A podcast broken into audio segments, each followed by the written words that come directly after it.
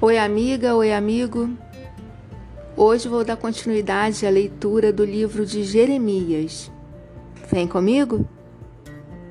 Jeremias capítulo 42.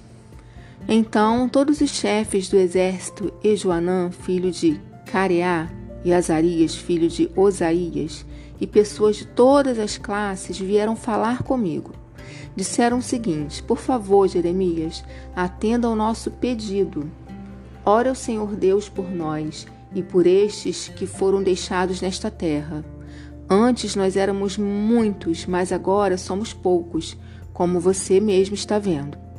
Ora ao Senhor, seu Deus, para que mostre o caminho que devemos seguir e o que devemos fazer.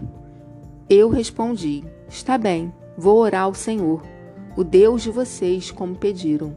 Depois eu contarei o que ele disser. Não esconderei nada de vocês. Então eles, eles disseram: Que o Senhor Deus seja uma testemunha fiel e verdadeira contra nós, se não obedecermos a todas as ordens que ele nos der por meio de você. Gostemos ou não dessas ordens, nós obedeceremos ao Senhor, nosso Deus, com quem você vai falar em nosso favor. Se obedecermos ao Senhor, tudo correrá bem para nós. Dez dias depois, o Senhor Deus falou comigo.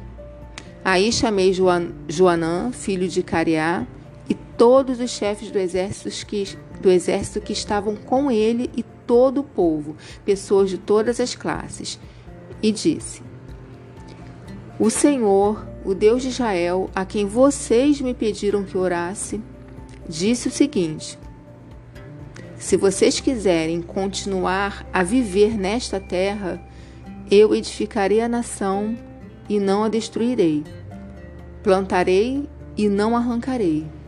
A destruição que fiz cair sobre vocês me deixou muito triste. Não tenham mais medo do rei da Babilônia, pois estou com vocês. Eu os salvarei e os livrarei do poder dele. Sou eu, o Senhor, quem está falando. Terei pena de vocês e farei com que ele também tenha e deixe que vivam nesta terra.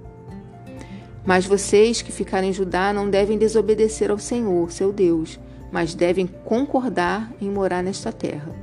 Não digam assim: Nós vamos morar no Egito, onde não teremos mais de enfrentar a guerra, nem ouvir o toque de atacar, nem passar fome. Se vocês falarem assim, então o Senhor Todo-Poderoso, o Deus de Israel, dirá: Se vocês estão mesmo resolvidos a viver no Egito, então vão ter de enfrentar a guerra de que vocês têm medo. A fome que vocês temem vai segui-los e vocês morrerão no Egito. Todos os que estiverem resolvidos a viver no Egito morrerão na guerra, ou de fome ou de doença. Não sobrará ninguém. Ninguém escapará da desgraça que farei cair sobre vocês. O Senhor Todo-Poderoso, Deus de Israel, diz: Se vocês forem para o Egito, a minha ira e o meu furor cairão sobre vocês, como caíram sobre o povo de Jerusalém.